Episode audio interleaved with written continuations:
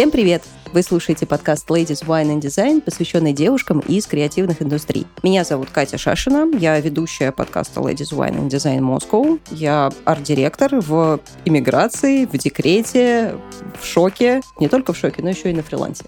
И сегодня мы поговорим с еще одной Катей, Катей Носковой, соосновательницей студии «Цех» и человеком, который выполняет в этой студии роль HR-директора параллельно с сложной работой сооснования студии. Итак, Катя, привет. Я очень рада тебя сегодня видеть. У нас сегодня такой телемост из одной жаркой страны в другую. Привет, приветствую тебя на нашем подкасте. Привет, привет. Да, мы почти рядом на самом деле, да, но и далеко одновременно. Так близко и так далеко, да. Да. Слушай, расскажи, пожалуйста, откуда ты такая чудесная взялась? Как получилось, что ты основала студию «Цех»? Какой у тебя был путь? Как ты вообще пришла к открытию агентства? Расскажи немножко свой бэкграунд и в дизайне, не в дизайне, в студии, не в студии. В общем, как это произошло? Мне очень интересно послушать про твой путь. Я, наверное, начну тогда с того, что я из Тольятти. Это Самарская область. Там, откуда родом АвтоВАЗ. Училась я в местном вузе. Конечно, были тоже мечты, амбиции поступить там в Москву, в Питер. Вообще все дизайнеры, мне кажется, хотят уехать в Питер. Ну так это, пить, простите, и смотреть на прекрасные статуи и чудесную архитектуру. Правда, только на Невском, но, тем не менее, все остальное время можно пить. Мне кажется, вот за это меня прям сразу заблокируют на подкасте, но ничего не могу с собой поделать. Но так получилось, что не сложилось, я влюбилась и осталась. Поэтому поступала в местный вуз, Почему на дизайн? Потому что мне все время как-то еще с детства нравилось какое-то творчество. Я понимала, что я хочу куда-то в творческую среду, но точно не было понимания, куда конкретно. Потому что роль художника, профессия художника для меня была непонятна. И какая-то она некоммерческая для меня была. И я как-то сидела, гуглила, куда же мне поступать, это нужно было выбирать, на какую профессию-то тебе идти учиться. И нашла профессию, которая называлась арт-директор. Вот так она громко звучала. Ничего себе, так это сразу с места в карьер, да? Научите меня быть арт-директором. Это, знаешь, звучало как человек, который объединяет дизайнеров и копирайтеров, команды и вот что-то такое. Думаю, блин, мне нравится, это круто. Меня это зацепило, я начала думать, а как стать арт-директором? Начала гуглить, и цепочка привела меня к тому, что нужно стать дизайнером. Вот примерно отсюда начался мой путь, и я поняла, что вот пойду в графический дизайн. После университета я устроилась в СММ-агентство. В университете у меня был опыт фриланса. В СММ-агентстве я проработала, на самом деле, не очень долго, где-то полгода, потому что я поняла, что задачи были слишком однотипные, это были оформления соцсетей, и я рисовала еще логотипы. И мой потолок это было, что типа там за неделю ты не нарисуешь больше пяти логотипов, потому что это будет там уже некачественно. И я понимала, что ну все, мне неинтересно. Наступили новогодние каникулы, я выхожу на работу, я понимаю, что я уже устала, все. это как первое выгорание. Слушай, у тебя прям супер быстрый такой путь. Типа арт-директор, потом дизайнер, потом выгорание, и потом сейчас будет своя студия. Или еще нет? Нет, студии пока нет. Получается, после универа это была первая работа, Муж говорит, давай, бросай. Неважно, если ты будешь не работать сейчас, главное найти место по душе. Вот в тот момент он меня поддержал, и у меня так получилось, что вообще в целом я ни разу не искала работу в жизни. Хотя сейчас еще и в HR работаю. Но работа находила меня сама. И это были какие-то предложения, знакомые, друзья. Поэтому я всем рекомендую, на самом деле, держать вот эти связи, потому что они вам когда-то да и аукнутся. Мы до сих пор, мне кажется, в, там, в чате вот с э, университета, если нужна какая-то работа, все девчонки скидывают э, вакансии, потому что знают какие-то сильные и слабые стороны друг друга, зовут. И вот меня также позвала моя одногруппница, с которой мы дружили, московскую IT-компанию. Mm. А для региона, так как я из Тольятти, это было вау, круто дополнительные такие баллы. Я пришла на собеседование, и собеседование проводил мой нынешний бизнес-партнер Артем. На тот момент я с ним поговорила. У меня был опыт только в графическом дизайне, опробовалась я на веб-дизайн. И уходя, я поняла, что мне уже все равно, возьмут меня, не возьмут, я увольняюсь. И так получилось, что меня еще и взяли. Проработали мы так вместе 8 месяцев, и через 8 месяцев он мне предложил партнерство и дальше развивать вместе, потому что мы были внутри IT-компании, и судья зарождалась из IT-компании. наружу. Получается, у нас появились свои клиенты, свои задачи. Мы полностью сформировались как э, самостоятельная единица. И, наверное, в какой-то момент мы поняли, что разделяем только там офисное пространство. Ну, живем просто в одном доме, как будто вот так. Так появился цех. А мечта, наверное, про свое дело, мне кажется, она есть у многих дизайнеров. Это, знаешь, там открыть свою студию, свое там агентство какое-то. Но на самом деле это сложнее, чем кажется. И не всем действительно подходит. Плюсы-минусы, подводные камни, да? Да, и ты сталкиваешься еще с тем, что вот этот промежуток времени, пока ты был дизайнером, это же ты накопил какой-то опыт, ты там отучился 4 года, потом там работал на фрилансе, где-то еще. Это такой переломный момент, когда тебе нужно, грубо говоря, развернуться на 180 и делать другое совсем, сменить свою сферу деятельности. И ты такой, блин, ну как же так? Скажи, а почему студия называется «Цех»? Как пришло название? Мы в какой-то момент поняли, что у нас классно получается делать презентации. И вот цех зародился примерно в тот момент, когда мы пробовали такую бизнес-модель, как вот как раз презентации, потому что это постоянно какие-то либо выступления, либо нас просили презентации для каких-то советов директоров, а мы их научились делать очень круто, и причем еще в PowerPoint. Угу. То есть для клиентов был Ух. шок. Типа, как это вы нам не дадите там Photoshop или Sketch? Ну, вот в тот момент угу. было так. А это сразу готовое в PowerPoint. И что, и потом можно редактировать поняли, что, типа, прям своими лапками? Да, да, и сразу можно редактировать. Для них это было типа, вау. Мы поняли, что типа, блин, ну не одним нашим клиентам это надо, это надо кому-то еще. И пробовали из этого. И тогда появился цех со слоганом сочные, срочные презентации, вот что-то такое. Вот начиналось все с такого. А потом После лидов на презентации были случайные лиды и на брендинг, э, и на просто какие-то дизайн-задачи. И таким образом у нас вот сформировался наш нынешний продукт, который основной в студии, это дизайн-поддержка. То есть мы закрываем очень много задач бизнеса, от графического дизайна, 3D, моушена, веб-дизайна и иллюстрации. им легко, что они могут прийти к одному подрядчику и просто закрыть все свои потребности, не нанимая при этом себе в штат новых сотрудников, платя за это. У них есть команда, которая понимает их запрос, и неважно, что ты им вкинешь, они найдут ресурсы, чтобы это сделать.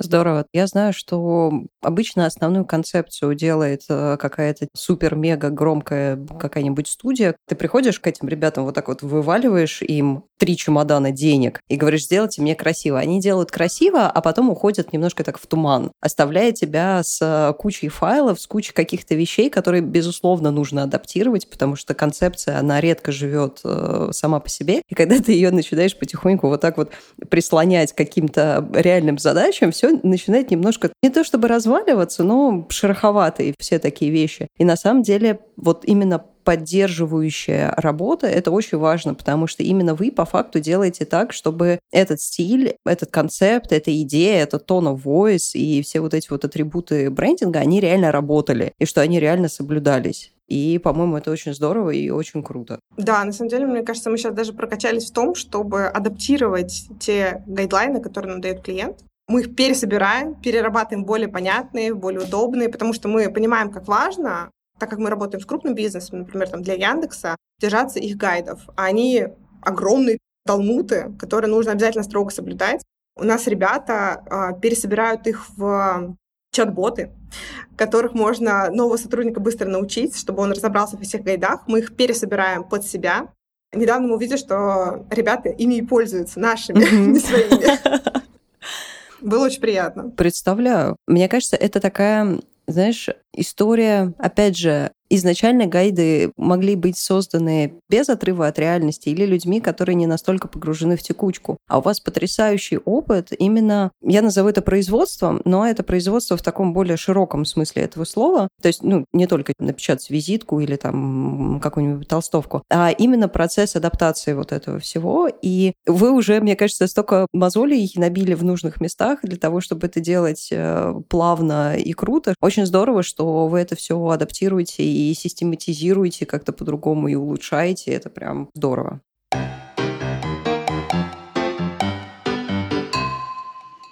Адаптация и систематизация – это очень здорово. Я правильно понимаю, что в цех ты уже пришла сразу вот как партнер Артема, как э, сооснователь, как э, модный классный руководитель, всего сразу? Нет, нет, я же была дизайнером. Выросла я в итоге из дизайна, потому что как раз-таки с графического я пришла вроде как на веб. Это были, знаешь, такие смежные области, когда ты и тут чуть-чуть, и здесь чуть-чуть, и везде должен успевать и на разных проектах быть задействованным. И в дальнейшем, получается, в какой-то момент мы работали с Артемом вдвоем. Он как арт-директор, я как дизайнер. И надо было набирать команду, потому что клиентов становилось больше, а Артем жил на два города, на Москву и Тольятти приезжал. И найм частая адаптация как раз ребят проходила на мне. И вот, наверное, в тот момент как раз начался мой рост за счет того, что мне приходилось новым ребятам передать те ценности, да, ту культуру, которую мы несем для клиента, за что нас ценят, любят, научить чему-то. Когда ты приходишь, там, и дизайнер тебя не знает горячие клавиши. Ты такой, типа, так, сейчас я тебе распечатаю, вот тут поставлю, учи. И в какой-то момент как раз я и стала тем арт-директором, которого хотела. А дальше просто рост случился, ну, за рамки проекта, потому что я много работала с командой, и в итоге плавно ушла совсем в HR про людей. Мы разделили так зону обязанности, что у меня люди, у Артема клиенты, потому что он занимается больше маркетингом, продажами. Это прям его. Мне комфортнее как раз работать с командой. У нас есть еще Эльдар, который занимается именно проектами, то есть а, он как head of project manager, и развитием самих проектов занимается он. Здорово. Слушай, вы прям очень круто распределили три основные направления, в общем-то, в любой работе по факту. И что каждый отвечает за свой кусочек пирога, это здорово. Но скажи мне, пожалуйста, а ты вот еще только поступая на Art Direction, я понимаю, что это немножко дурацкий вопрос, но у тебя получился такой скачок, что ты сначала отучился на арт-директора, а потом стала дизайнером. И вот ты хотела стать именно человеком на руководящей должности? Ты как-то, может быть, работала над собой? Или это просто все вот как-то так жизнь сложилось, что ты стала руководить командами? На арт-директора-то я в итоге не училась. Училась я просто на графического дизайнера, но мечта была дальше дорасти до арт-директора, до руководителя. Сначала это было, конечно, все по наитию. Потом ты начинаешь читать какие-то книжки по управлению командами, по менеджменту и вот этому всему, и прокачиваешься таким образом. Плюс опыт в команде очень помогает. Но в целом для меня есть два понятия, это вот как руководитель и лидер отдельно, потому что руководитель, по сути, это любой менеджер, просто у руководителя побольше уровень ответственности, за что он отвечает. И задача у него — это команду вести к какой-то цели. А у лидера немножко другой фокус влияния, и у него задача больше мотивировать команду, вдохновлять, вытащить из нее этот потенциал, который у нее есть. И вот идеально, если руководитель-лидер — это один человек в одном лице, потому что это самые эффективные как раз тогда люди. Но если руководитель — это больше как должность, как менеджер, лидерство — это и личное качество одновременно, да, которое тебе может быть врожденное, но это еще и soft skill, который ты можешь качать. Я, например, в прошлом году Осенью проходила курс а, от Setters по креативному лидерству, где мы как раз учились, как управлять творческой командой, потому что это тоже особенные люди,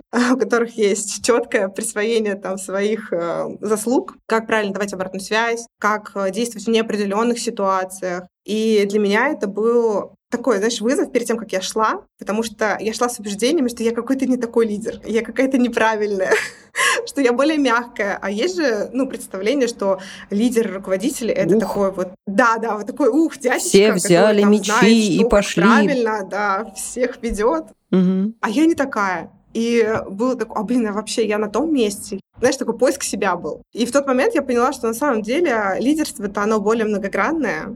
И вот эту новую парадигму после обучения я сейчас привношу в нашу компанию и вот провожу обучение с а, нашим middle менеджментом, потому что вот на этом пути, когда ты только становишься руководителем, лидером, важно, чтобы кто-то тебе мог это объяснить, потому что тебе будет легче стартовать. Этому нужно учиться, этому нужно прокачиваться дальше постоянно. И понимать, что когда-то ты можешь быть лидером за спиной, и тебе нужно дать возможность команде, наоборот, идти самой впереди и просто поддерживать и помогать их ресурсами. Когда-то нужно быть тем лидером-визионером и там с палкой вперед указывать направление и путь, что мы идем все туда, наша цель такая-то. А когда-то ты можешь быть лидером бок о бок, рядом с кем-то, и вместе принимать какие-то решения. В какой-то момент я наткнулась на статью, какие бывают арт-директора. У меня было, на самом деле, очень похожее представление о твоих страхах, про то, что я, типа, не настоящий арт-директор, я не потратила 40 лет своей жизни, которых еще 32 года только прошло, но все равно я не потратила 40 лет своей жизни на прокачку скиллов, я кучу всего не умею, там, еще чего-то, что есть дизайнеры, дизайнеры, обычные дизайнеры, которые, типа, в 50 миллионов раз лучше, чем я, там, общаются с программами, рисуют какие-то вещи, а некоторые вещи я уже уже типа не догоняю, но я при этом мечу в арт-директора и как это все происходит и почему, и, наверное, мне нужно типа тихонечко в мою любимую канаву под забором, где я, значит, буду лежать и страдать о прошедшей карьере. И обязательно начинать, вот это мое любимое, начинать откуда-то с нуля, что сразу вот типа я пойду, я буду типа рисовать картинки в фотошопе, как в старые добрые времена. И я наткнулась на статью, там было разделение на четырех арт-директоров, я уже не помню, как они конкретно назывались, но мысль, которую я вынесла в том, что каждый арт-директор, он сам по себе. Ну, то есть я вынесла мысль оттуда, что каждый арт-директор сам решает, каким арт-директором он будет по факту. То есть это может быть человек, который только занимается менеджментом проектов, потому что он хорошо разбирается в менеджменте. Это может быть чувак, который сидит в песочнице со своими дизайнерами, они вместе эти дизайнерские куличики лепят.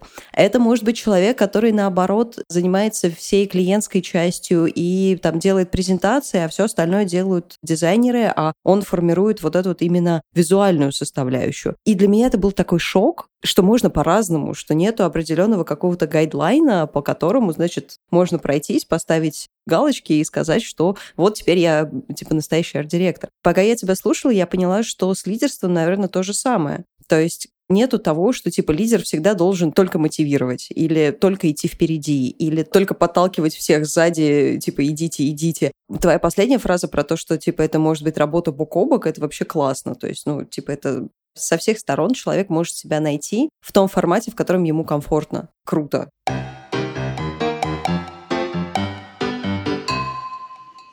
Скажи, а были ли у тебя вот на твоем пути какие-то, мои любимые, факапы? Или у тебя сразу все получалось хорошо или нет? Или были какие-то трудности? Да, конечно, были. Мне кажется, у кого не были. Тем более мы же не рождаемся действительно вот идеальным таким машиной, которая будет управлять, а, мотивировать и двигать вперед. Мне кажется, один из моих факапов, который мне, знаешь, в сердечке прям этот рану оставил, это уход очень ценного сотрудника.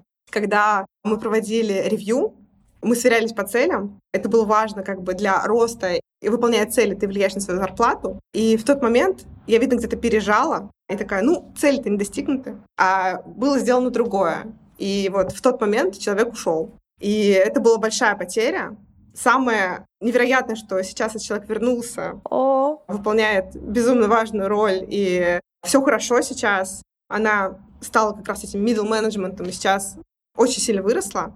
Но вот тот уход для меня был, знаешь, как личная ошибка.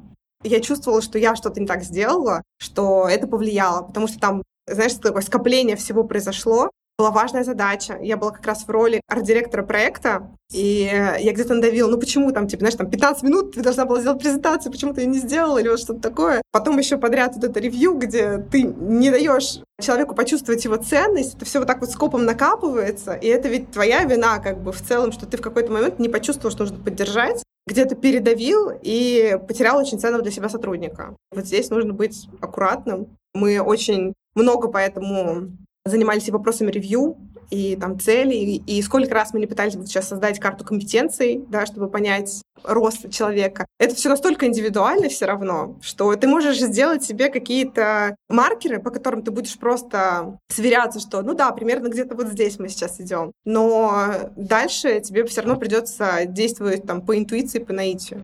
Понимаю. Очень хочется, конечно, какие-то, знаешь, типа таблицу в Excel, в которую можно впихнуть всех, и жить, наверное, стало бы легче, но увы. Да, мы тоже все пытаемся, пытаемся найти этот золотую руну. Да. Ну, слушай, на самом деле у нас э, в свое время было интервью с э, Таей Денисовой, может быть, вы встречались с ней как раз на Setters Education, и мне очень импонирует ей подход с э, заботой о команде. Я очень рада, что у тебя тоже такой заботливый подход, потому что в твоей истории я слышу то, что ты провела такую некую внутреннюю работу над ошибками. То есть ты поняла, что был какой-то косяк, и ты полезла разбираться, что случилось, почему, как это произошло, и то, что девушка, про которую ты рассказываешь, вернулась обратно, это показатель того, что ты как-то сама с собой договорилась, сама над собой выросла и смогла из этой ситуации взять максимум. Мне кажется, вот этого очень не хватает многим руководителям, которые либо не признают свои ошибки,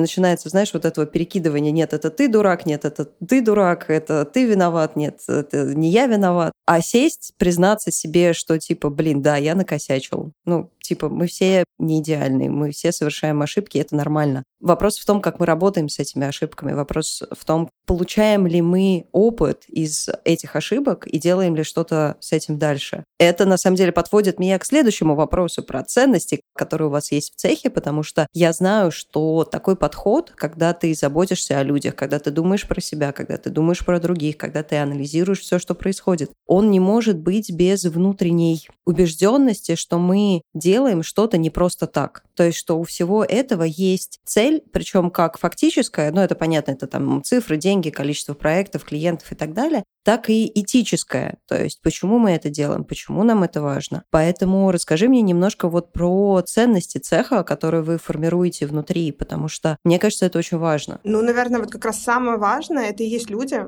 потому что мы им часто говорим, что на самом деле вы и есть цех. Ну, давай представим, что сейчас пришли, пытаются забрать у нас студию. Ну, забрали у нас компьютеры ну, нет офиса. Но самое главное, это как раз человеческие ресурсы. Те люди, которые все это и делают. Те люди, которые выстраивают эти взаимоотношения, создают саму студию. Поэтому это основная ценность. Мы, на самом деле, действительно очень командоцентричные. И в корп-культуру вкладываем очень много. Помимо вот всего, что у нас есть активности, которые да, мы проводим, это креативные сессии для развития, прокачки креативности команды, ревью с дизайнерами, чтобы они улучшались там свои работы.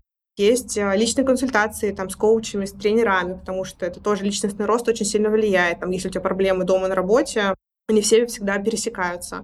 У нас есть там тренер творческих состояний, который там приходит и проводит всякие интересные у нас активности. Мы проводим там ревью, ретро. У нас есть мероприятие 50 на 50 просто для сотрудников, чтобы они почувствовали себя чем-то больше, чем просто коллегами. Да? Когда ты в субботу можешь пойти покататься на сапах со своими коллегами, ты действительно становишься ближе. И в следующий понедельник он тебе становится не просто твоим проект-менеджером, а там Юлей, которую ты очень любишь, потому что вот она что-то делает такое же, как и ты. Выходит отношения не на уровне компаний, а на уровне людей. И это одна из ценностей цеха тоже, это выстраивать отношения на уровне людей. Такие же отношения мы выстраиваем с клиентами, что за перепиской с тобой не скрывается продюсер Яндекса или там продюсер Тинькова, а это такой же Таня, Витя, Артем или кто-то еще, с которым ты коммуницируешь. У него тоже могут быть свои какие-то проблемы, и поэтому он тебе мог как-то написать. Ценность, открытость, честность, без нее тоже никуда. Наверное, все эти ценности, они у нас выстраиваются, ну, не просто в внутри отношений, они даже в структуре управления компанией играют большую роль, потому что часто решения какие-то внутри компании принимаются не сверху вниз, как принято да, полагать, а изнутри снаружи. И нам действительно нужно просто создать эту среду, в которой ребята могут сами принимать какие-то решения. У нас есть, конечно, такая любимая фраза, которая немножко звучит диктаторски, что власть не дают, а власть берут. И так действительно получается. Это очень круто работает, когда человек уже начинает проявлять себя, какую-то инициативу и выступать в новой роли, а тебе остается только это заметить и помочь ему. У нас вот из последних кейсов так как раз родились роли арт-директора, про то, что мы с тобой говорили, да, что это такое размытое mm-hmm. понятие. Это действительно так. И когда мы увидели, что ну, человек уже выполняет функции, отличающиеся от, например, функции просто тем лида на проекте. Мы встретились и сказали, слушай, мы видим твою значимость, мы понимаем, что ты делаешь больше, чем от тебя хотят. Давай придумаем, как теперь это будет называться, придумаем тебе новую роль, потому что, типа, мы хотим, чтобы ты дальше здесь рос. И вот наша задача просто дать возможность росту этих амбиций. Тогда мы сели, сказали, давай ты теперь придумаешь, чем ты хотел заниматься и как это будет называться. Потому что нам все равно, будешь ты креативный директор, арт-директор, еще какой-то директор или, не знаю, просто дизайн-дизайнер. И мы со своей стороны тоже напишем как бы наши бизнес-цели и задачи, которые мы хотели бы, чтобы ты решал, чтобы это были вин-вин отношения, да, и его амбиции с нашими целями тоже совпадали. И после такой встречи мы собрали карту с должностной инструкцией, с ролями, где всем все понятно, и человек сам выступал инициатором для своей роли, он как раз назывался себя арт-директором, вот, и так, в принципе, у нас и появляются новые роли. Это не что кто-то тебе пришел и сказал, Кать, с завтрашнего дня ты арт-директор, вот твои новые должностные обязанности, пожалуйста, пожалуйста их исполняй. Да, а вышло так, что Катя, например, классный дизайнер, но управленец плохой и не хочет этим заниматься, но никто этого не спросил и не послушал. И вот это частая ошибка, которая потом приводит к тому, что человек не на своем месте, он выгорел и уволился, а ты потерял классного специалиста. У меня сейчас э, сердце, на самом деле, слезами обливается, когда я слышу такие истории, потому что я очень радуюсь, с одной стороны, за твоих сотрудников, потому что такое внимание и такое принятие и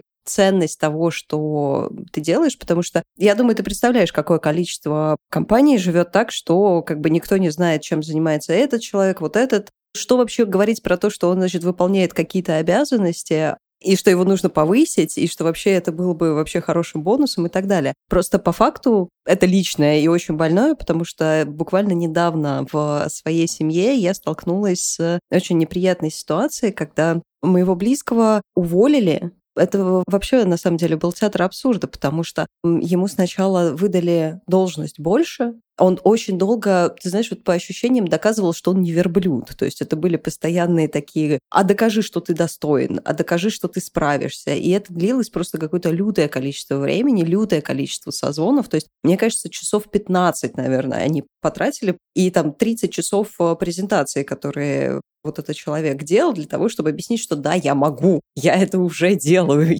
Смотрите, я могу еще и вот так, и вот так, и вот так, и вот так, и вот так. И в итоге его повышают, при этом его повышают без каких-либо бенефитов дополнительных, которые идут вместе с его ролью. А после этого его увольняют, потому что ты нам не нравишься. Это было очень обидно. И я как-то прям эмоционально в это все включилась. И вот сейчас ты рассказываешь такую историю, где все совсем по-другому, и у меня мысленно просто такой, господи, пожалуйста, пусть этого будет больше. Пусть людей, которые действительно умеют что-то делать и хотят развиваться, чтобы у них были такие возможности, потому что это очень круто. Отдельно хочу, кстати, звездочкой сказать, что это очень странно. Я читала всегда про компании, у которых есть там типа свой коуч в компании и думала, что, господи, что же сумасшедшие? Ну, типа, давайте на работе работать, а личные проблемы как-нибудь э, решайте дома. Нет, вот вам, конечно, там, может быть, какие-то бонусы на психотерапию или там еще чего-то, но, типа, не надо насильно это делать, не надо принуждать к этому. И тут у нас в Ladies Wine and Design появился коуч. Господи, Аня, если ты слушаешь этот подкаст, спасибо тебе большое за то, что ты у нас существуешь, потому что то количество проблем, с которыми мы не столкнулись, только благодаря тому, что Аня смогла их как-то разрулить, где-то что-то кому-то объяснить, где-то направить и так далее, это просто один из самых классных людей в нашей команде. У нас огромная команда прекрасных девочек, но она могла бы развалиться, если бы Аня вовремя не включалась, если бы я не приходила к Ане с какими-то проблемами, если бы Инесса не приходила к Ане с какими-то проблемами, и Аня это все раскручивала и помогала нам оставаться в сознании, быть хорошими и все такое. Так что отдельная ремарочка. Аня, надеюсь, ты все-таки послушаешь подкаст.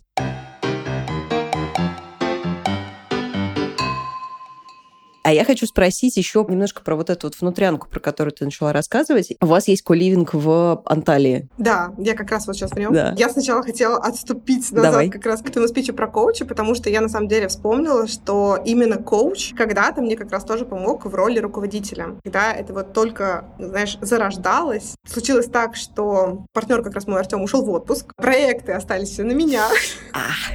Кто-то там еще из лидов дизайнеров ушел в отпуск. Я горела просто так, так адским пламенем, что мой мозг, наверное, уже не вывозил. Надо было вытерпеть там две недели. И в моменте мне пришли с предложением, есть возможность, короче, типа попробовать э, поработать с коучем. Хочешь? И я, ну, что это такое? Это как психолог? На тот момент это действительно было первое соприкосновение такое, но это мне так помогло. У нас было, по-моему, там 3-5 сессий всего, не так много. Но для меня это было открытие, что, во-первых, ответы на вопросы ты даешь себе сам. Не то, что тебе кто-то скажет, как правильно было или что-то еще, но тебе вопросами выводят на такую рефлексию, которую ты мог бы отдельно сам там с собой не провести. И вообще, там, типа, учиться рефлексировать очень важно. И этот навык, который тоже ты приобретаешь потом с э, опытом, когда часто практикуешь ее. И в какой-то момент это действительно стало тем, что не дало мне там выгореть где-то в какой-то момент, понять, что я хочу, куда мне нужно двигаться, понять, что поддержку я могу себе сама оказать. Это было интересное вообще открытие для себя, что представь, что ты взбираешься по какой-то лестнице, где-то там, значит, ты скала. И это действительно работает очень круто. Вернемся к вопросу Кали. Да, к каливингу. Это тоже наш вклад такой в ментальное здоровье людей, наших сотрудников.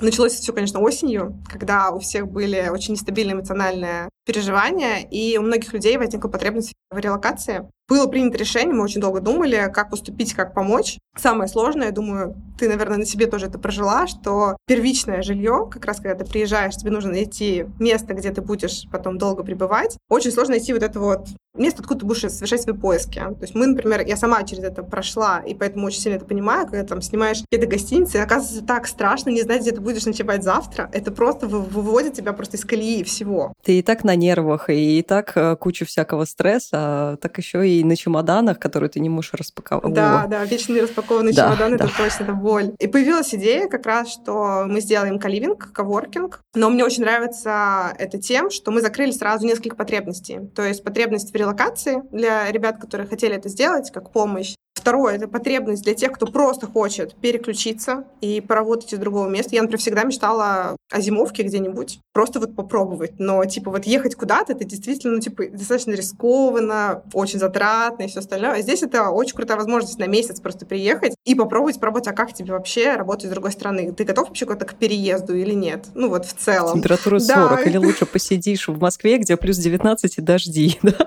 И третье, это закрыло потребность а, в отпуске, как бенефит для ребят, которые просто хотят отдохнуть. Очень бюджетно, ты платишь просто за билеты. У каждого сотрудника есть месяц, который он может потратить э, в году, может разбить, может взять полностью месяц, приехать в Анталию. У нас здесь э, четыре спальни, большой вокзал, где я сейчас сижу, у нас тут сбоку еще рабочие места. Тут 500 метров до моря, пожалуйста, все условия созданы. Очень крутой бенефит получился, который на самом деле для бизнеса посчитать тяжело, насколько он эффективен. Потому что в корпоративную культуру вот входит у нас очень много всего, и на самом деле играет это все. Но очень круто получилось э, на HR-бренд сработать, потому что когда на собеседовании тебе рекрутер рассказывает, там у нас есть английский, там печеньки, что-нибудь там еще, короче, вот у нас там есть командные сессии, и все таки сидят, такие, да-да-да, угу, это вот у всех есть. И потом, когда тебе говорят, ну, еще у нас есть офис в Анталии, куда можно приехать на месте, все таки что? И у них загораются глаза, сразу интерес появляется. И ну, на HR-бренд действительно классно сработает. Причем, знаешь, самое интересное, что не обязательно, что этот человек поедет. Но Сам факт, осознавание да. того, что угу. есть такая возможность, да, это греет душу и делает э, такой бонус к компании плюсик. Из смешного это действует не только на соискателей, но и на просто компании, которые с тобой работают, там, и людей, с которыми ты взаимодействуешь. О, ничего, какие вы крутые, да? Да, да, мы недавно подключали crm для HR, и когда мне звонили и спрашивали, говорю, ну, вот мы из Тольятти. Они, да-да, мы видели у вас еще офис в Анталии. Я говорю, да. Кайф. Я очень давно не работала в найме, признаюсь. На самом деле, если бы мне попадались компании типа линии групп или цеха, которые, ну, типа, ценят людей, а не вытирают о них ноги, то, может быть, я бы и осталась в найме. Пришлось это делать самостоятельно. Поэтому я на самом деле вот представляю, что у меня есть возможность просто поехать куда-то в какую-то другую страну. Ну, типа, с утра я могу сходить на море, потом я поработаю, а потом вечером у меня есть еще какая-то культурная жизнь. То есть это, конечно, не отпуск, но это и не полноценная работа, и, скорее всего, у меня голова переключится. И вообще это очень вкусно звучит, в конце концов, что я могу пожить, поработать. Вообще я могу взять две недели, типа, две недели работать, а потом просто пожить в одной из спален и полноценно ходить на море, типа, 24 на 7. Вообще по такой температуре я бы, наверное, вообще не вылезала. Так что это просто кажется каким-то не из существующего мира и слишком хорошо, чтобы быть правдой. Частый сценарий как раз две недели в отпуск и две недели поработать. Да. Вот видишь, э, всеку фишку. Могу еще попробовать найм. У вас есть еще корпоративные путешествия с фасилитатором. Да, это не фанталия. Да, да, да. В любом случае, расскажи, как это все проходит, что это вообще такое. Мы уже знаем, у нас был подкаст с Асей Дроздовой, я на коуче и как раз фасилитатор. Мы уже знаем, кто такой фасилитатор. Но очень интересно, как у вас это происходит, что вы там делаете, что за путешествие, вообще как вы дошли до этой мысли, и очень интересно послушать. У нас действительно есть проект внутри цеха, который называется «Поехали вместе». И проект очень органично вырос внутри, когда как раз был коронавирус, все клиенты тоже перешли на удаленку, мы перешли на удаленку, стало меньше коммуникации, то есть эффект команды как раз, он начал потихонечку расшатываться. Начались какие-то конфликты, недопонимания, потому что ты сложнее можешь объясниться, когда ты вот так вот на расстоянии. И люди тогда это вообще еще не умели делать в тот момент, да, потому что мы привыкли, что можно повернуться, сказать что-то, а тут неудобно все, бесит и так далее. Мы заметили сначала, что были какие-то недопонимания с клиентом, ну, хотелось улучшить эту коммуникацию, а лучше всего ее делать, конечно, вживую. Так появилась идея приглашать их в гости И вместе как раз, а, так как мы очень активно любим коучинг тренеров творческих состояний, фасилитаторов, и у нас два таких человека уже в штате, а мы очень активно используем их ресурсы. И, конечно, мы их привлекали на такие встречи. Это были, знаешь, что-то типа как игры на адаптацию, когда ты вместе строишь, например, башню из стульев, а потом ты должен презентовать свое произведение. И ты сразу несколько факторов прокачиваешь, ты проживаешь вместе какой-то совместный опыт, объединяешь таким образом и ну, лучше понимаешь друг друга. И мы поняли, что действительно после таких мини-путешествий, когда, знаешь, это всего длится три дня, мы делали это у себя в Тольятти, это берег реки Волга, там прекрасно, знаешь, мы это называем внутри город-курорт. На самом деле я недавно гуглила отели, потому что я каждый месяц летаю в Тольятти, и там все занято. Там действительно город-курорт. Ого. Очень сложно найти. Новые направления. Да, да. И за границей тоже была закрыта, получается. И мы действительно поняли, что после вот такого взаимодействия, когда ты вместе получал какой-то опыт, а это либо какое-то как обучение, либо это рефлексия тоже, там, например, проделанных какой-то работ, как ретро такое проводилось. Плюс еще какой-то досуг, который позволяет тебе и головой, и телом отдохнуть взаимодействие с командой действительно стали улучшаться, потому что мы непосредственно считаем себя частью команды клиента, не отдельная единица. После такой поездки у тебя там не просто дизайнер из цеха, а конкретная Катя, которая тебе делает и помогает всегда и все остальное. Ты лучше понимаешь. И Катя понимает лучше твои запросы, что ты действительно ты хотел этим сказать. И после таких встреч мы начали это делать еще и внутри себя. Поняли, что вообще это очень круто работать на команды. На удаленные команды, на просто команды, в которых есть какой-то запрос, например, тоже выгорание, команда образования, когда, например, у нас там пересборка команды случилась, и ребята из старой выросли и распределились по другим проектам по-новому, а старая команда должна формироваться заново, и это новые люди, которые тебя не знают, а ты теперь должен быть их там тем лидом, и всех нужно подружить, научить жить вместе дружно и счастливо, и это очень круто работает, потому что в путешествии ты проживаешь какой-то новый опыт, который у тебя не может случиться просто на твоем рабочем месте и даже в твоем родном городе, потому что у тебя все равно что-то возвращает тебя вот в эту рутину, поэтому обязательное условие — это куда-то уехать. Желательно незнакомое ни для кого место. У нас даже был э, опыт недавний, ребята ездили просто в горы, в Самарскую, Жигулевские горы, ну, типа, это было недалеко, но это было абсолютно новое пространство, которое позволяет тебе мозги просто переключить как раз. Из интересного, что проживая новый опыт, ты его проживаешь еще и командой, и это очень сильно сближает, потому что вы вместе через что-то прошли, что-то преодолели. А еще чаще всего это какое-то стрессовое. Например, мы недавно ездили как раз в Сочи, тоже командой для формирования middle менеджмента, и наш тренер творческих состояний сделал нам игру по типу, знаешь, актерского мастерства. И мы должны были там проживать сценки, сначала кривляться, и все новое для нашего мозга, конечно, стресс. И вместе, оказавшись в стрессе, в какой-то момент мы адаптируемся и вместе попадаем в зону комфорта, когда мы уже вообще на других ролях. Мы уже не фаундер компании и там типа лид какой-то. Мы на равных. Мы можем одинаково общаться, мы лучше друг друга узнаем. Мы увидим какие-то проблемы, которые всплывают, потому что, знаешь, ты приезжаешь за одним решением вопроса, а ты так глубже узнаешь человека, что там у него еще в голове свои какие-то проблемы, и ты сначала можешь их решить, а потом уже двигаться дальше и понимаешь такой, а, так вот почему он там, например, не мог сделать то, что я просил. Mm-hmm. Таким образом получился этот проект, он круто подходит и для топ-менеджмента, и для просто образования команд. Мы, например, проводили такое мероприятие для МТС, когда отправляли в такое путешествие команду арт-директоров потому что арт-директора все разрозненные, у всех свои команды, но вместе-то они тоже должны быть как единая команда, а такого не случалось. И вот нужно было путешествие, чтобы они пережили общее взаимодействие и поняли, что строить всю эту экосистему и быть каждому отдельной единицей не получится. Нужно как-то объединяться и найти вот этот контакт. Что еще важно, что из каждого путешествия ты возвращаешься чуть-чуть другой, потому что ты что-то там пережил, с тобой что-то случилось, и это может догнать, на самом деле, ну не сразу. Ты можешь через месяц прийти, у тебя в голове был инсайт, блин, точно, вот что нужно делать. Такая работа очень накопительная, то есть э, после таких путешествий и вообще работы команда начинает мыслить просто по-другому и на другом уровне. Ты знаешь, я вот слушаю тебя, у меня в голове вот э, как пластинка крутится увидеть человека в человеке. То есть разобраться, что перед тобой не там бесчувственный робот, который сидит и кликает на кнопочки или там отвечает на телефон, пишет таблички, а что это полноценный многогранный человек, который может думать по-другому, который может понимать слова по-другому. Есть же вот эта вот тема, что то, как ты говоришь, совсем не факт, что в том же ключе, как ты это сказал, положится другому человеку в голову. Как это «мамы вышли сало», как в том дурацком анекдоте, что перед тобой другой человек, он отдельный от тебя, он не думает так же, как ты.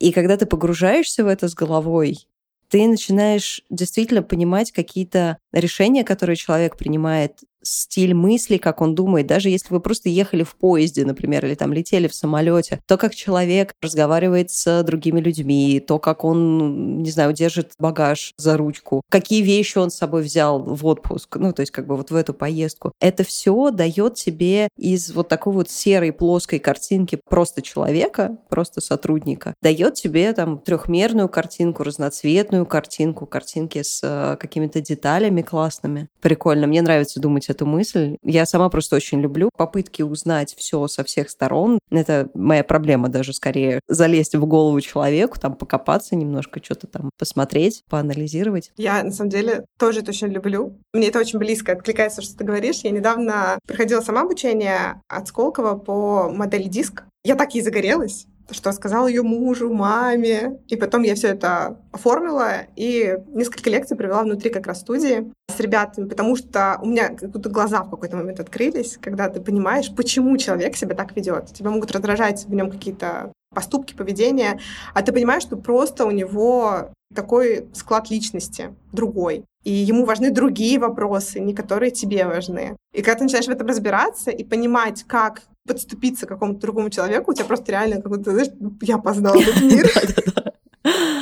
Знаешь, какой у меня вопрос на всем этом возник, что я просто представляю своего мужа, абсолютнейшего мизантропа, который не очень любит людей вообще в принципе. И у них с командой на его проекте сейчас есть обсуждение того, чтобы вместе поехать на какую-то очень похожую тусовку в Грузию. И он очень категорично отзывается об этой поездке, что типа в гробу он ее видел, и никуда он не поедет, и вообще какого черта. И меня возник вопрос, что на самом деле для того, чтобы такие поездки были успешные, чтобы никто не чувствовал себя, знаешь, что его туда тянут насильно. Это должен быть определенный взгляд на работу, на общение с командой. И это, на самом деле, задача HR собрать вместе таких людей, которые... Сейчас немножко поясню. Есть, например, люди, которые очень любят тренинги. Прям очень любят. Я сейчас даже, знаешь, в таком немножко плохом смысле этого слова, когда, например, знаю историю про одну компанию, когда, знаешь, типа дедлайны горят, все на нервах, все вражи, все пытаются закончить свою работу, и тут приходит такой расслабленный начальник и говорит, ребятки, мы сейчас с вами поедем на два денечка, значит, это в баре попаримся, и ты стоишь в этой бане, вот так вот шлепаешь себя этими вениками и думаешь, твою мать, когда же я вернусь к компьютеру и закончу дело, потому что в понедельник мне из-за того, что, значит, вот эти два дня как-то выпали, мне придется там еще больше там что-то делать. Ну, то есть как бы это не отдых, это дополнительный стресс. Ты такой, блин, я мог бы заниматься чем-то нормальным. Причем это тренинги обычно в стиле типа раскрой себя, условно, там, научись дышать маткой, внутреннюю богиню, там, вот это все. То есть вещи, которые далеко не всем подходят, и у всех разные отношения. Или, например, там звать жуткого скептика на консультацию по Таро или астрологии. Или тащить мизантропа, тусить в огромной команде, чтобы, значит, он там как-то выступал и сам себя показывал. Ну, то есть, по факту, это получается такое некое насилие над людьми. Если ты не понимаешь, опять же, если ты вот не увидел человека в человеке. Но если ты собрал команду единомышленников, которые такие, о, сегодня Таро, или о, сегодня баня, или о, сегодня поездка собирать собирать стулья и презентовать эту, эту идею. Ну, то есть, и тогда это фан. Это все в это включаются, это приятно для всех, и все оттуда уезжают с горящими глазами, замотивированные, потому что собралась именно та команда людей, которым это в кайф. Так вот вопрос. как HR, как ты находишь этих людей, которые вот так вот, как, знаешь, как мозаика собирается в вашу существующую команду, которая не противоречит им, и которая вот все это получается как такое большое дополнение, потому что мне кажется, что то, как вы аккуратно подходите к подбору людей, что это достаточно сложно найти вот еще одну какую-то детальку, которая не разрушит все существующее, а привнесет, наоборот, что-то новое и классное. Я, наверное, дам сначала отклик тебе на спич про то, что кому-то можно подойти там тренинг или что-то еще. Потому что на самом деле здесь важно ведь, э, какую ценность ты хочешь от этого тренинга, там, от этой поездки, Потому что часто мы даже банально забываем объяснить команде, а зачем. И вот если у человека нет этого ответа на вопрос, а зачем, понятно, для него это будет неценно. Понятно, что он не захочет туда ехать и скажет, да зачем это трата моего времени, я лучше пойду поработаю. Но когда ты подходишь к нему как раз как человек-человек и объясняешь, что, слушай, у нас, например, в команде сейчас вот есть такие-то проблемы, и они вот влияют на это и на это и на это. И вот чтобы решить, мы приняли решение, например, что нам нужно там, не знаю, поехать в какую-то поездку, мы будем делать вот это, чтобы там случилось то-то. И когда ты подходишь не так, как я сказала, ты должен сделать, и теперь ни шага влево, ни шага вправо, это одно. А когда ты подходишь по-человечески и объясняешь, зачем, вы оба понимаете ценности, зачем тебе это, зачем ему это. И если они совпадают, то да, это матч, как бы он отправляется. И даже, например, если он не хотел ехать в эту поездку, но он понимает, что это ценно будет для этого, и он сделает вклад там в команду, а для него, например, команда — это ценность, то он поедет те досуговые, про то, что ты говорил, там карты, таро или что-то еще, это все, конечно, должно остаться по желанию, ну, так как это чисто действительно фановые вещи. Фан — это круто, но основная цель поездки все-таки это решить какую-то задачу. И она четко обрисовывается. А все остальное это уже вокруг собирается для отдыха, да, потому что помимо того, что ребята едут путешествия и решают какие-то задачи. Мы, например, строили стратегию через Лего. Нам раздали коробки с Лего, и мы должны были построить стратегию на там, наш следующий год. И это было очень интересно. У нас такая проба была игры с Project Manager, где они строили свой проект. И потом ты дальше рефлексируешь такое, почему мой проект стоит только на одной тонкой ножке, значит, там что-то не так. И ну, приходят новые мысли, когда ты это обсуждаешь вместе с командой. И это вот интересно через игру провести такое обучение. А весь фан мы оставляем на вторую часть, которая это чаще просто какие-то активные виды отдыха, например, в Тольятти какие-нибудь сапы, вейксерф или что-то еще. А внутренние по типу карт Таро у нас э, есть как раз мероприятие для сотрудников 50 на 50, где мы помогаем 50% оплачивать студия, 50 сотрудники. И у нас там есть и теннис, и бассейн, и у нас есть кружок любителей, они называются глиномесы. Девчонки, которые любят лепить из глины, в студию приходят преподаватели совсем, и они вот там вечерами после работы сидят, там лепят тарелочки для котиков и все остальное. Понятно, что да, это чистый фан и чисто не для всех, это не в рамках проекта, тут просто вот досуг. Слушай, я с тобой не соглашусь на тему фана. Строить стратегию из Лего, мне кажется, это, ну, типа... Нет, это в рамках проекта. Да, но мой сейчас внутренний ребенок просто он ликует от того, что, типа, собрать стратегию в Лего, это же так классно. Поэтому ты не права, мне кажется, на тему фана, потому что он есть в процессе. Ну, то есть нельзя собирать Лего и делать стратегию и де- делать вот эти вот пирамидки и вот эти вот цветные кубики и все вот это вот, и типа не получать удовольствие. Как это вообще возможно? На самом деле это было одно из самых сложных заданий, я с тобой поделюсь, потому что нам всем дали две коробки Лего, у нас было две команды, и мы думали, о, класс, типа там Лего, такие же восторженные были, как и ты, начали собирать, а потом, когда мы начали наполнять это все смыслом, мы так загнались и приехали потом чуть ли не в депрессии в отель. Блин, все, теперь надо, а чтобы что, а зачем, а зачем мы это делаем? И у нас столько вопросов, наоборот, после этого были, что это Лего нас вгнало глубже, чем мы хотели. Вот как-то так получилось. Ладно, беру свои слова. Коварная Лего. Так что Лего, да, не стоит недооценивать. А на вопрос про команду, у нас вообще на самом деле достаточно строгий такой отбор. Это интервью с рекрутером, который там нашел тебя, увидел твое портфолио, посмотрел первично. Потом он пообщался с тобой, понял, что ты там, например, в наших ценностях и нам подходишь. Потом у тебя есть тестовое задание, Тестовое задание он смотрит Head of Design, потом есть техническое собеседование как раз с ним, когда он тебя еще может прогонять по твоим hard skill ам. И у нас есть такая необычная вещь, как три тестовых дня. Это возможность попробовать себя, поработать в компании. И это важно не только нам, чтобы понять, ну, типа, не ошиблись ли мы при просмотре тестового. Это классная возможность показать человеку действительно, что он способен, и вообще понять, а мне подходит такой коллектив, такой формат работы, а такие задачи мне подходят, потому что он вливается в среду сразу примерно, у него есть задача, там, которую он делает, он примерно в той же команде, с тем же там лидом-наставником, который его сопровождает. Это крутой тест-драйв, как на машину, когда ты вот хочешь купить, ты можешь ее протестить и понять, подходит он тебе или нет. И после тестовых дней мы уже точно можем принять решение, наш человек, не наш, и у нас есть, ну, официальный вот тестовый месяц, как ТКРФ, испытательный. И достаточно долгий вот этот процесс всего позволяет не брать сразу людей, которые нам не подходят. У нас э, была как-то ошибка, такой факап. Нам нужно было 6 дизайнеров найти, 6 графических дизайнеров. Это очень сложно.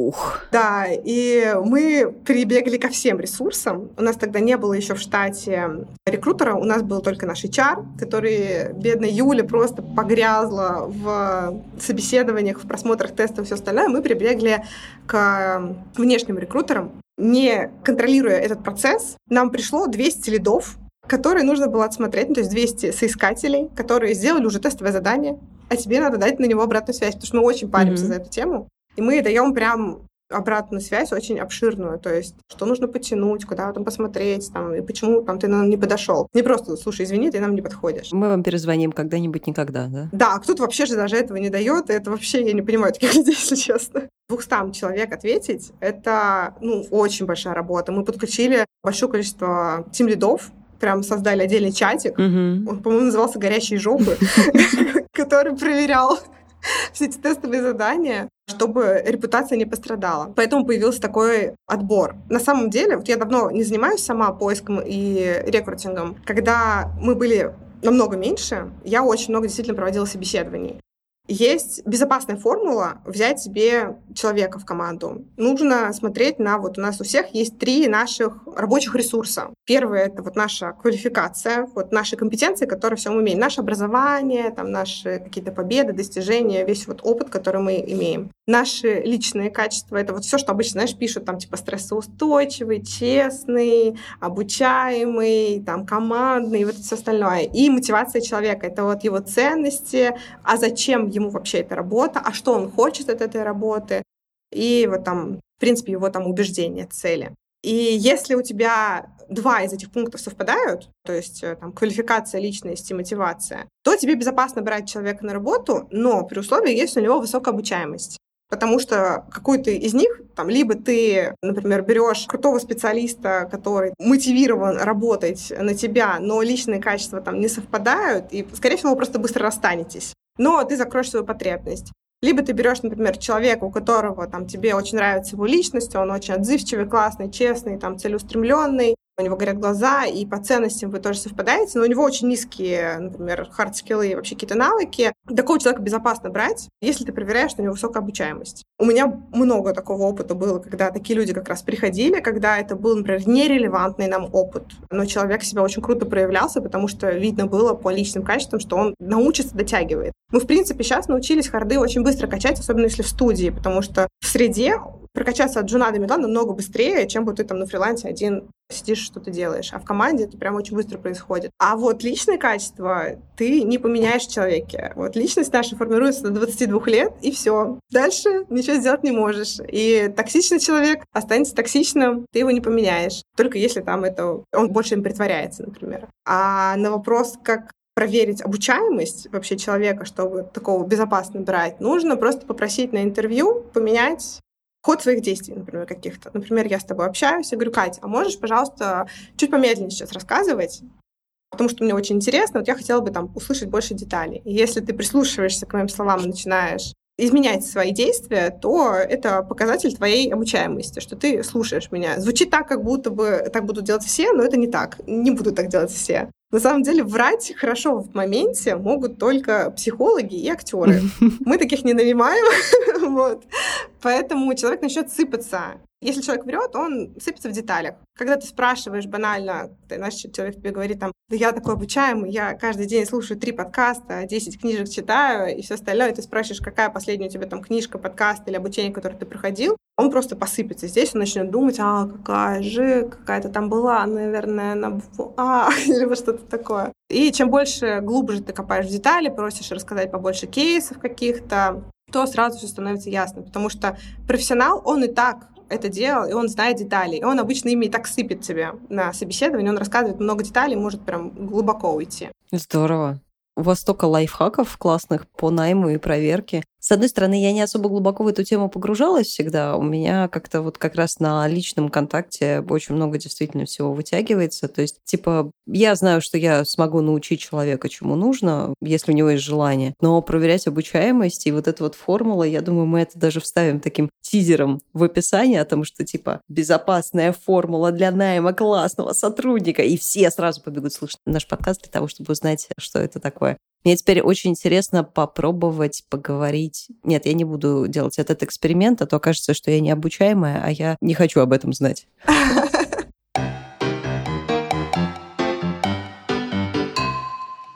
На самом деле у меня закончились вопросы, которые мы с тобой обсуждали, кроме одного последнего. Это мотивационный такой немножко спич для наших э, слушательниц и слушателей, которые прослушали наш подкаст. И мне бы хотелось дать тебе возможность дать такое заключительное слово, мотивирующее на тему того, как сделать команду людей, которые тепло работают друг с другом, где каждый человек учится видеть человека в человеке, где личные ценности и корпоративные ценности, и личные какие-то качества, и корпоративные качества, и все это вот в едином порыве, симбиозе варится, и все классно. Если кто-то из э, наших слушателей захочет также, дай какой-нибудь такой, знаешь, совет, напутствие. Ну, наверное, начать надо с того, что вот эта команда мечты, которые собираются, да, это как раз не только талантливые ребята, которые там в хардах, там, не знаю, суперпрофессионалы, и там ты урвал золотой слиток,